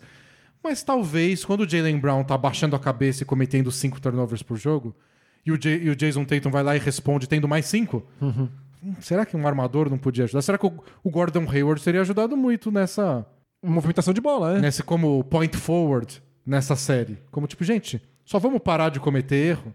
É, lembrando. Ou talvez seja só uma evolução. Não quero falar natural, porque acho que isso tira muito do esforço, esforço. que esses caras fazem. Mas uma evolução do jogo do Jalen Brown do Jason Tatum. O Tatum já melhorou tanto como passador, como criador de jogada. Agora o Tatum constrói jogadas, ele entende qual é o passe certo. Ele vê a defesa se adaptando a ele antes da defesa acontecer em alguns momentos. Então, excelente, ele virou um playmaker muito mais confortável em quadra. É que os passes muitas vezes só não chegam. Então, ele precisa melhorar a execução desses passes, a velocidade desses passes. né? Ele quebrou o recorde de turnovers na, na- na história dos playoffs. É, ninguém né? nunca tinha passado de 100 turnovers em toda uma sequência de playoffs. Aí ele conseguiu. Ele chegou em 77 antes das finais começarem. Então, é, não foi só mérito do Warriors forçar todos É, esses ele já tinha turnovers. cometido bastante antes. Todos os outros times nessa pós-temporada conseguiram É, forçar o Tatum a errar bastante. Bucks, Heat, Warriors, né? Que pesadelo. É sério, eles pegaram três das defesas mais insuportáveis da NBA. Então não, não foi fácil pro, pro Jason Tatum, mas de qualquer forma, ganhar o título não é fácil, tem que melhorar nas coisas difíceis. Claro, né? Melhorar em todo o resto, ele já melhorou. Ele já entrou no primeiro time da temporada. Tipo, não foi um, um ano qualquer pro Tatum. É que são, tipo, o que a gente tá pedindo é muito, mas é a coisa pra ser campeão. Tipo, você tem que ser melhor, cometer menos erros e acertar mais nessas situações de muita pressão contra as melhores defesas da NBA. Pô, só isso. Só isso. Mas foi o que o Curry fez. E ganhou o campeonato. O Tatum não fez e perdeu. Se, o- se o Curry não tivesse. Vamos supor que o Curry tivesse tido uma série de playoff um pouco mais abaixo. Que ele não ficasse passando de 30 pontos todo jogo e não acertasse arremessos impossíveis. Provavelmente o Celtics teria sido campeão. E a gente ia bater e malhar o Curry? Não, a gente ia falar, tipo, ó, você enfrentou uma baita defesa, Focado em você. focada em você, seus companheiros não ajudaram o suficiente, seu banco não ajudou o suficiente, e é, é o que tem pra hoje. E o Tatum tá meio nessa. Você enfrentou uma defesa sensacional e o banco não foi tudo isso. Você quer ganhar? Só seja melhor ainda, porque o Curry foi. Pois é, só seja mais completo. O Curry foi o jogador que era um alvo para todos os outros ataques, era um problema defensivo e não foi dessa vez. Foi, foi o, o tanto que deve ter, deveria ter cansado o Curry. Não sei, não pareceu cansado. Mas era toda jogada o pessoal atacando ele. Pois é. E ele ia lá, defendia. O que era o ataque do Warriors? Bola na mão do Curry. Ou o Curry correndo em círculo. Tipo, que físico você tem que ter pra aguentar isso? Não, e eu fiquei completamente enlouquecido porque o Celtics usava o drop con- contra o Curry, mas a gente tem que, tem que lembrar que o- a defesa do Celtics era, foi a melhor da temporada. Eles não são imbecis. então, se você começa dando uma defesa que cede os arremessos pro Curry, é só porque o Curry é tão completo que você tem que escolher qual é o veneno que você quer tomar. Então, o próximo passo pro Tatum é esse. Enfrentar um dia uma defesa como a do Warriors, e a defesa do Warriors tem que ceder algo pra ele, porque tá com mais medo ainda de outra coisa. Todos, é, esse- Então, o Tatum é excepcional no que ele faz. Ele é um excelente jogador de mano a mano, ele acerta arremessos de meia distância com, com uma precisão que poucos jogadores têm. Ele tem que ser muito mais completo em todo o resto. Ele não pode errar bandeja. Isso. Ele tem que ser uma arma letal do perímetro. cavar mais falta, o que for. E é uma coisa que todos os grandes jogadores passaram por isso já. É, Quando o LeBron perdeu a final pro Dallas em 2011, ele já tinha alguns troféus de MVP em casa, já estava em várias discussões de qual sua posição na história, porque você é fora de série. E aí a gente viu aquela série contra o Dallas e falou, LeBron, vai acontecer isso nos playoffs, especialmente em séries mais agudas assim. Tem, tem, tem o que melhorar ainda, porque você carrega muito nas costas. Então nunca vai aparecer coisas pra melhorar. E ele foi lá e deu a resposta. O Dallas pagou pra ver ele arremessar. Alguns anos depois, dois anos depois, ele ganhou uma final contra o Spurs, acertando um monte de arremesso de meia distância no jogo 7 da final. E o Antetokounmpo também. Os times marcavam ele de um jeito, fechava o garrafão. Por favor, Antetokounmpo, vai todo mundo fechar o garrafão nos playoffs. Eu sei que seus amigos podiam te ajudar aí com umas bolinhas de três a mais, mas as- alguma solução você vai ter que ter. Foi lá e arranjou. O Tatum já é espetacular, já é um dos melhores jogadores da NBA. Fácil. Sempre vai ter uma coisinha a mais. Porque sempre vai ter uma defesa ainda mais chata quando chegar em final de conferência, final da NBA. Você começa a estar nos holofotes, todo mundo é especializado em te marcar. É. O que, eu, o que eu acho perigoso é você focar numa coisa só. Do tipo, ó, é só o Tatum. E é isso. Então, O banco podia ter ajudado. Claro. O Jalen Brown podia ter cometido menos turnover. É, acho que o Celtics como um todo tem que repensar o, o modo É. deles de conseguir arremessos. Eles cometem turnovers demais, né? E, e tem outras questões que o Celtics pode melhorar. O, o, Robert, o Celtics foi melhor com o Robert Williams na temporada regular.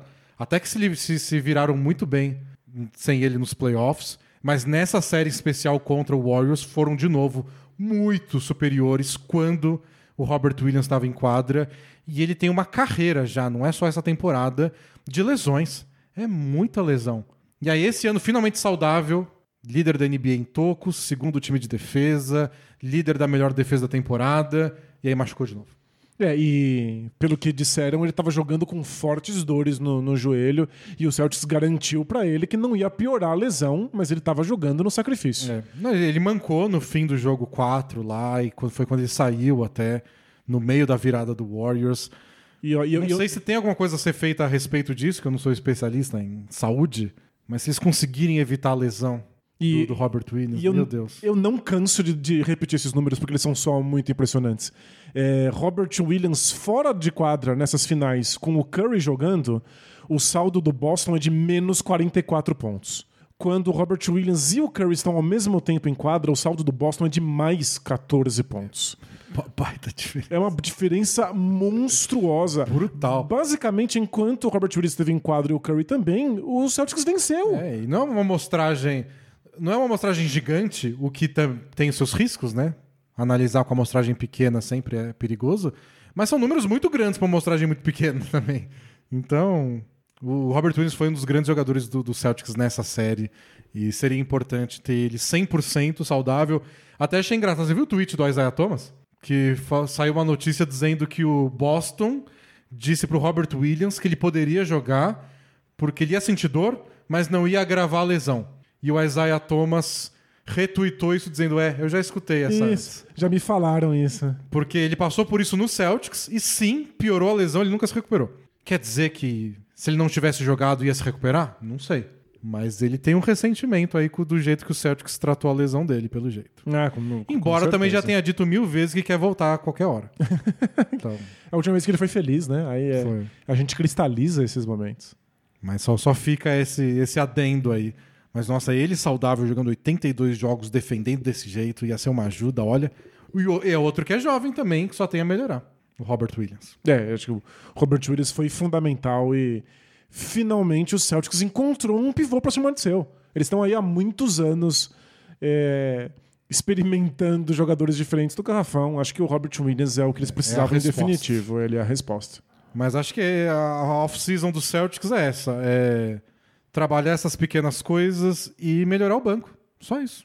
Pega aí as mid-level e todas as exceções contratuais que tem por aí é, e tenta arranjar mais dois, três jogadores que possam participar, até para ter uma mais opção de banco, porque lesões também podem acontecer, né? Isso, é, faz parte. E eu acho que o mais importante para esses Celtics é só conseguir manter a paciência. Só não desmontar. É, que nem eles desmontaram em outras situações. Né. E de qualquer forma, o Celtics provavelmente está na briga pro próximo ano. Só tem muita gente na briga. A gente vai ver como vai rolar off-season aí. Mas o Bucks não parece estar indo para lugar nenhum. O Heat tá lá também, muito bem. O Nets começa sempre com Kyrie Irving e Kevin Durant. é o que ruim. vai rolar em volta, eu não sei. Ah, ah, Pode tudo. Pode, inclusive, pode aparecer elefantes, é, engolidores de espada. Então, sempre um olho neles. Vai saber se o Hawks volta. O Hawks dizem estar interessado no Gobert. Então, a off-season vai mudar tudo. Mas nesse primeiro momento, o Celtics está na briga, só está na briga com, com vários outros personagens. Pois é, me parece que vários times vão ser considerados possíveis disputadores de título na próxima temporada. E vamos olhar para os times que não foram para os playoffs, né? Porque, pelo jeito, é tendência na NBA. Pois é. É, olha, acho que só vai ficar cada vez mais difícil ganhar um anel de campeão.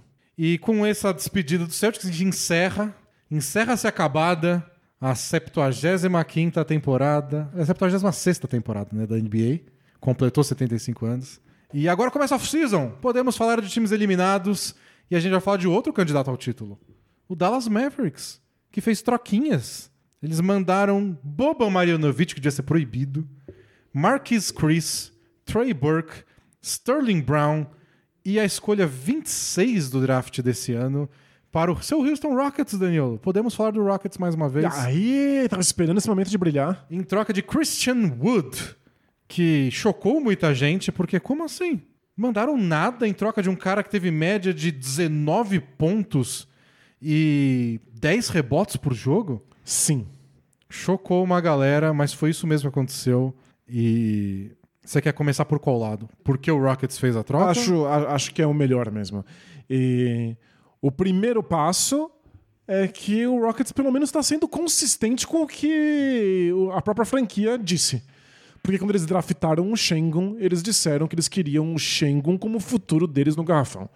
Eles estavam apa- apaixonados por ele. Só me corrigindo, foram 18 pontos por jogo nessa temporada, com 10 rebotes. Na temporada anterior ele tinha tido 21 pontos por jogo e 9,6 rebotes. É um cara de praticamente 20 pontos, 10 rebotes em quase todos os jogos.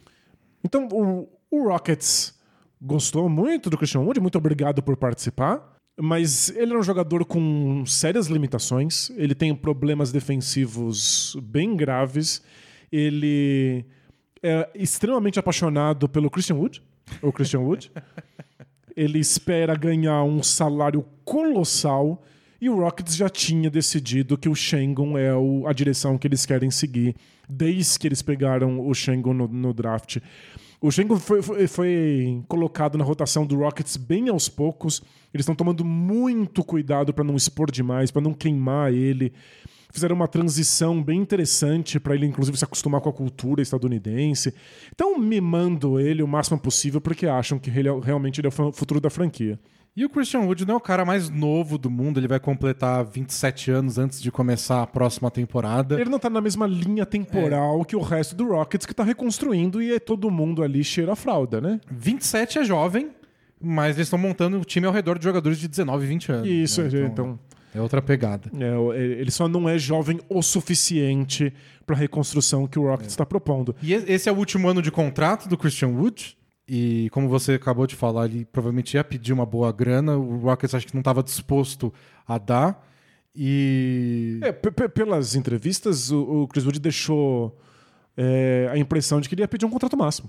Ele espera isso, pro- até porque ele é jovem o suficiente pra que, pra que algum time. É, para um time que está buscando nele. título aí, né? é um cara de 27 anos, é o auge do jogador. Em teoria, varia, claro, de jogador para jogador, mas 27 aos 30 anos costuma ser o auge de- de- dos atletas na NBA. Tá mudando isso um pouco, tem muito jogador depois dos 30 rendendo, aí o Curry com 34 A gente nunca viu ele defender tão bem, nem infiltrar tão bem. Pois é, parabéns aí pra medicina esportiva. É, mas, bom, de qualquer forma, 27 não é pra se jogar fora. E aí você soma isso o fato de que o Christian Wood talvez não seja o melhor ser humano do mundo nos vestiários. É, e aí- eu acho que começa a entrar na, na segunda parte da questão. Porque essa primeira é importante, que é porque o Rockets trocou.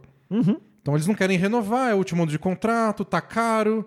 E. O, o Shengo é apaixonante. Se você não viu ainda, o Shengo faz tudo de costas. É o ele nosso Curupira ele é da o NBA. Curupira da, do- do- da NBA. Ele, ele não precisa olhar pra cesta pra fazer nada. Mas aí a pessoa pode já falar, beleza, eu entendo que você queira trocar o Christian Wood. Mas por que por tão pouco? E aí começam essas segundas partes, que é... Primeiro que é um contrato expirante. Então qualquer time que vá receber ele, no caso agora o Dallas, sabe que é ou é por um ano só, tipo, ou você tá pagando... Tipo, o que você tá pagando o Houston é pra receber o aluguel de um ano de um jogador, ou se você quiser por mais, você vai ter que renovar por um cara que a gente sabe que vai pedir uma grana pesada. Então isso já deixava mais difícil trocar. Tem a questão dele ganhar 14 milhões nesse ano, que aí você limita um pouco o que o outro time pode mandar. Isso, quais times podem receber o Ah. Se jogador. algum, né? se algum time quer mandar um jogador que custa 2, é difícil. Se quiser mandar um que custa 25, também é difícil. Então nem todo mundo tem a peça certa que o Rockets quer, porque o Rockets não quer mais salário também, não. Isso, aí te- tem que levar em consideração também o que, que o Rockets queria receber de volta. O Rockets não quer contratos longos. É. É. um time que quer versatilidade porque vai pegar um monte de jogador novo no draft. Então um time pode ter oferecido, a gente não sabe, mas pode ter oferecido um jogador melhor do que os que o Dallas ofereceram. Mas talvez junto mais caros, vir né? um contrato de três anos desse jogador X e o Rockets, uma das prioridades era só, tipo, vamos limpar, vamos limpar. E aí tem essa questão que você ia falar, tipo, por que trocou por tão pouco também? Não sei se é o melhor ser humano. Isso, é, é, várias histórias sobre discussões e brigas no, no vestiário. Quer ser protagonista. quer ser muito protagonista, quer receber a bola, reclamou de não estar tendo tantos minutos nem tantos toques na bola nesse Rockets, chegou a ser suspenso por tretas que teve nos vestiários. Então, essas histórias passam. Se a gente sabe, imagina que os times da NBA não É. sabem também. Se ele, o general manager não precisa ligar pro general manager do Rockets, o Rafael Stone, porque ele vai mentir, O Rafa Pedrinha. Rafa Pedrinha. Ele É, liga, Rafa não. Pedro, Pedrão. Eu conheço um cara, aquele scout lá, trabalhou comigo 10 anos atrás em outro time. Uhum. E aí, qual é? É verdade esses papos aí do Christian Wood? E o cara, putz, o cara é mó mal. É, todo mundo sabe. Todo mundo sabe. Então, quais times poderiam se interessar por ele? Times que estejam dispostos a lidar com possíveis dificuldades dele nos bastidores, que queiram pagar uma grana, que estejam dispostos a arcar com esse risco de que ele pode só ir embora depois de uma única temporada e que não se importem muito com o fato de que ele nunca vai ser um defensor decente. É, ele dá seus tocos, mas, assim, impacto defensivo. Eu, eu não vejo isso, embora ele nunca tenha estido, no, nunca tenha jogado num time que explorasse isso também, vai, porque ele surgiu pra NBA de fato no Detroit Pistons, que era um dos piores times da NBA, e virou titular quando eles trocaram o Drummond, que era um dos piores times da NBA piorando. e depois foi, foi pra esse Rockets, em teoria, pra jogar com o Harden. E aí aí? jogou, tipo, oito jogos com o Harden e acabou. E aí virou o pior time da NBA. Virou o pior time da NBA. Então, quem sabe num time estruturado, com um técnico decente. É, ele pareça melhor ou pareça que também não compromete. E o Dallas fez um bom trabalho em pegar vários jogadores que a gente não via defendendo tão bem e transformou num ótimo time defensivo. Então, Pois é. Talvez Tô- ele tenha algum lugar defensivamente nesse time. Ofensivamente, acho que já faz sentido imediato. Ele é um cosplay do que o Porzingis foi no Mavis. O, o Chris Wood joga muito bem longe da cesta. ele, ele foi um dos jogadores que mais fez pick and pop na NBA na última temporada, que é aquele bloqueio que você faz pro jogador que taca a bola, tipo pick and roll, mas em vez de cortar em direção à cesta, você fica na linha dos três para receber o passe. E é a jogada que o Doncic mais fez na temporada, especialmente com o Maxi Kleber, mas é, agora ele pode fazer também com o Christian Wood, que é um bom arremessador de três pontos. Ele arremessou, acertou 39% de bola de três na última temporada, é 38 o número dele na carreira. Então combina muito bem com o que o Dallas tentou fazer nos playoffs, que é cinco aberto. Isso, abre todo mundo. Bota ele no lugar do Dwight Powell no time titular e bora, vamos lá. E, e, além disso, o Wood finaliza bem. E uma coisa que eu acho que é fundamental É, que. é, isso é importante, ele pode fazer o pick, o pick and roll, embora Ele pode. faça mais o pick and pop. E o que eu acho que é mais impressionante, e é uma coisa que o Porzingis, a gente sempre achou que ia fazer e não faz. O Chris Wood coloca a bola no chão. Ele pega um defensor que é mais baixo do que ele, ou outro pivô como ele que é mais lento, e ele consegue driblar e consegue criar o próprio arremesso. E a gente sempre achou que o Porzingis ia ser esse cara, ele não era o unicórnio que, É, que driblava e corria. E Não foi. Não foi, ele não consegue fazer isso, o Chris Wood consegue. Então, se tudo quebrar, tudo dar errado, a bola tá nas mãos do Chris Wood, ele inventa um arremesso pra você. E o Mavs definitivamente sente falta disso. É, não, eu acho que o Dallas foi, foi muito bem, porque ninguém dos jogadores que eles mandaram, eles usavam. O Boban quase nunca entrava, o Marquise Chris jogou por um tempo, depois não, entrou, não participava mais da rotação. O Trey Burke foi importante um tempo atrás, sumiu da rotação e aí desapareceu de vez, porque chegou o Dinwiddie, etc. É, não tinha mais lugar pra O ele. Sterling, Sterling Brown não jogava, então zero impacto de jogadores, tirando o carisma do Boban, claro. E É, que, que quem perde não é o Mavs. Quem perde é a cidade de Dallas. é que não vai ter o Boban como morador, só É. isso, como cidadão de Dallas. Não, Campeonato Mundial de Cidades, Dallas caiu muitos, muitos níveis. E a escolha 26 é importante. Não é como se o Dallas estivesse acertando muito o draft ultimamente, até porque eles trocam todas as escolhas de draft deles. né? Então. E se, e se tivesse o Christian Wood hoje disponível no draft, mesmo que talvez por um ano, talvez o Dallas pegasse ele na posição 26. Eu acho que foi um bom valor. Apesar tem, tem riscos, ele pode ser chato no banco, no, no vestiário, ele pode exigir muito protagonismo, que foi um problema com o Porzingis. O Porzingis pedia muito mais a bola do que o Mavs queria dar. Mas se ele estiver disposto a jogar no pick and pop, isso ele recebe. É que Acho que vai ter muito o espaço. Porzingis não queria ser só um jogador de pick and pop. É, acho que o, o- o Christian Wood não, não liga disso. É, achei que pro Mavs foi muito bom. Pro Rockets, foi o que dava. É. Porque é- essa era uma última questão que eu até destaquei no Twitter. O Rockets tinha pressa. Então, tipo, ah, talvez, será que se eles não esperassem no off-season, eles não recebessem uma oferta melhor? Talvez, porque vai ter time aí que tem espaço na folha salarial e que não vai conseguir nenhum free agent, porque nem tem, tem tanto free agent bom no é uma mercado. classe bem ruim, hein? E aí o pessoal fala, ah, quem tá disponível aí ver a troca, então? O Christian Wood? Beleza. Mas o Rockets queria escolher desse draft. Ou seja, tem que trocar até quinta-feira que vem. É isso, pra poderem escolher eles mesmos. É. Ou pra tentar colocar essa escolha junto com outra escolha, ou junto com outras peças e transformar em mais escolhas. É um time em reconstrução. Não dá pra esperar que vai receber valor igual quando abre mão de um veterano, né? É. Então, se o Rockets queria uma troca essa semana, que não viessem jogadores de contrato longo, É, foi isso aí. não vai ter tanta oferta aí. Eles só falam, tipo, qual é a prioridade? É a escolha de draft e limpar salário, e a prioridade é não renovar com o Christian Wood. Essa foi a troca. Então, acho que Por mim, tudo bem. fez sentido de acordo com os planos do Rockets. É, acho que é. Se é o melhor plano, a gente vai descobrir até ao longo do tempo, mas eu acho que. Não sei se foi o assalto que todo mundo fez, embora o Luka Doncic é o tipo de jogador que faz, pode fazer um outro jogador parecer ainda melhor do que é. E se ele fizer o Christian Wood parecer melhor do que é, vai parecer um assalto quando a gente olhar Vai. pra trás. Isso não tenha, não tenha medo. E aí a gente vai ter que ver se o plano do Rockets ainda em alguma direção, especialmente do ponto de vista do Shengon. Tem que ver se o Shengon se torna esse pivô dominante, moderno, que o Rockets acredita que ele seja. É, tem essa também, né? Se o Shengun rende, É. você fala, não, tá certo. A gente precisava dar um espaço pra ele jogar, senão ele nunca ia deslanchar.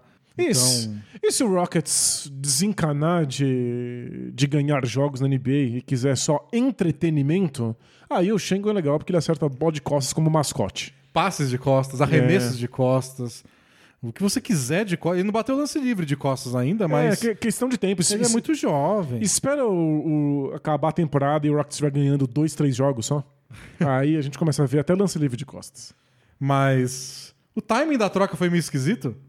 Mas feliz que aconteceu, porque a gente tem um assunto. E foi uma troca interessante, envolvendo um time que tá brigando por muita coisa, Que é o Dallas Mavericks. que é o Dallas Mavericks. E o Rockets ganha mais uma escolha de draft. Eles já tinham. Eles têm a escolha 2 e a 17. Tem muita gente especulando que eles querem. Eles queriam outra escolha de fim de primeira rodada, que eles pegaram a 26, para poder juntar com essa 17 e conversar com os times que estão lá na frente. Tipo, você tá no top 10, top 12 e não sabe quem escolher? Manda pra gente, a gente manda duas escolhas lá do fim, que são mais baratas. Manda o Eric Gordon se você quiser junto. Ah, por que não? Então, Ele vai ser desovado a qualquer momento. não duvidem que o Rockets participe de mais trocas no dia do draft pra subir mais um pouquinho. Essa é a especulação da galera de, de, de, de Rockets, eu ia falar. De Houston no momento. Pois é. É legal falar, né? O jogo de hoje é em Rockets. Bom, não tem Both Things Play Hard de hoje porque foi longo, mas a gente pode fazer uma apostinha na KTO. Opa! Porque já tem draft na KTO. Nunca acaba. Aliás, nunca acaba mesmo. Porque tem esporte acontecendo. Pronto, é o que precisa. É, Quarta- imagina, quando não tem esporte, aposta-se no, na- no clima. Quarta-feira eu vi que ia passar o jogo do Corinthians na famosa rede de TV aberta e mandei no Twitter. Galera, que aposta eu faço no jogo do Corinthians? Porque minha, minha vontade era apostar no gol do Roger Guedes. Porque ele tem uma- em algum momento ele tem que calar os críticos. Mas eu não tinha confiança. Aí me falaram, aposta sim. E eu apostei e ganhei. Parabéns. Fez um belíssimo gol de falta. E, e aí eu falei, ah, manda mais aposta aí, eu não sei o que tá rolando no futebol. E sabe qual foi a brincadeira? É. Eu fiz todas as apostas que me falaram. Eram poucas porque faltava 10 minutos pra começar a rodada. Aí falaram, aposta no gol do Mendonça, do Ceará. Ele fez gol em 5 dos últimos 6 jogos. Apostei. É. Saiu machucado no primeiro tempo. Aposta em gol do William do Corinthians. Apostei e não fez. Mas pra apostar em gol do Terans, que é jogador do Atlético, contra o meu time. Apostei também e ele fez o gol de pênalti. Olha só.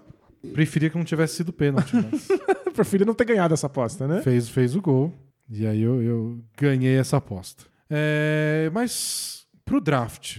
Ah, eu ia ver as apostas que a gente errou, né? As apostas que a gente errou foi, ah, foi do Celtics. A gente apostou no Celtics pra ganhar o último jogo. Não rolou. E a gente tinha apostado no. Pra ter jogo 7. Também erramos essa aposta. Erramos. Mas o importante é se divertir, né, gente? Ganhar, né? É, já tem, é isso? Já temos a. O Nossa, que legal! Eu não sabia que tinha essa já. que, que tá acontecendo? Esquece draft. É. Apostas a longo prazo, KTO, campeão da NBA da próxima temporada. Não Só é isso. possível, acabou de acabar. Golden State Warriors favorito, pagando 5,80. Seguido de Boston Celtics, 6,80. Brooklyn Nets. Ó, o pessoal não aprende com os erros. também, Não, né? não, imagina. O, o gostoso de errar é que você pode errar de novo, né? Los Angeles Clippers em quarto. Milwaukee Bucks em quinto. Suns em sexta. Depois vem Heat, Nuggets, Sixers, Mavs pagando 17. Nossa. O Lakers paga vintão pra ser campeão. Então, O Lakers não foi pros playoffs. a, a vontade nessas horas não é apostar nos nomes que têm chances óbvias, porque você não consegue ficar milionário. Eu quero ser milionário. Então, a graça é pegar os times que o pessoal não tá botando muita fé e que de fato tem chance. Eu Por tenho exemplo, a minha aqui já. Nuggets, Isso, é o meu. Mavs e Lakers são times que vão ter chance na próxima temporada, mesmo que chances pequenas, e estão mal cotados aí. O Nuggets já tô apostando aqui. Quanto, quanto paga? Paga 16. Põe, uma, põe nessa fezinha. Eu tô botando aqui. Põe nessa fezinha. O mais legal é que eu acho que a gente vai esquecer quando o Nuggets for campeão aqui. Vai pipocar um dinheiro na. Fala, Não, onde veio isso? De, de repente cai uma grana assim, né? É. Escolhe um você. Eu escolhi o Nuggets. Você falou de Lakers e. E Mavs. Mavs. Quer botar o Mavs? Quero. Christian Quanto, Wood quanto, MVP da final? quanto tá pagando? 17. Christian Wood MVP das, da- da- das finais. É, essa não apareceu ainda, mas. Boa, boa. Tá aqui. Então. E botei umas apostas boas aqui, Daniel. É, tipo, Não foi, não foi dois reais, não. legal, legal. É, porque paga muito, né? A gente tem, tem que aproveitar. E o Houston Rockets paga 800, se você quiser. Porque eles botaram os 30 times aqui por algum motivo. O Orlando Magic e o Rockets, os dois pagam 800. O que eu, eu, eu não sou torcedor do Rockets, mas estou desrespeitado. Por quê? Porque o Kings paga 600 para cada real apostado. Como o Kings paga 600 e o Rockets 800? Não, pois é. Dá até vontade de apostar no Rockets por causa disso, mas eu não quero. Não, eu, é- não quero doar dinheiro pra Queimar dinheiro, não. É. Queimar não, né? A gente tá dando pra KTO. KTO. Isso, pro, pro senhor KTO. Bom, é isso. Pro senhor KTO fumar um charuto bem bonito. O do Lakers não vou apostar, mas aqui do draft tá rolando. Se vocês quiserem brincar até quinta-feira, o Jabari Smith é o favorito, segundo o, a KTO, é o que todo mundo tá falando mesmo. Mas vai saber, esse aí parece estar bem aberto. E vamos até que escolha, vai? É, até a quinta escolha eles estão liberando aqui pra você apostar. Muito legal. Até outro dia era aposta. E tem de jogadores. Tipo, o. Cadê? Deixa eu escolher um. AJ Griffin. Achou aleatório? Vai ser draftado antes ou depois da décima posição? É essas Não, é só, é só diversão. Aproveitem. A NBA nunca para. E isso também significa que as apostas na KTO não param Bola e que o Presa Bola Presa passa. nunca para. Então, se você ainda não assina a Bola Presa, assina a Bola Presa para ter conteúdo exclusivo. Em breve teremos muito material novo por lá para adoçar as bocas de quem está aflito e ansioso pela próxima temporada. Boa. Sexta que vem estamos de volta, pessoal, para falar do draft. E até mais. Tchau! Tchau, tchau!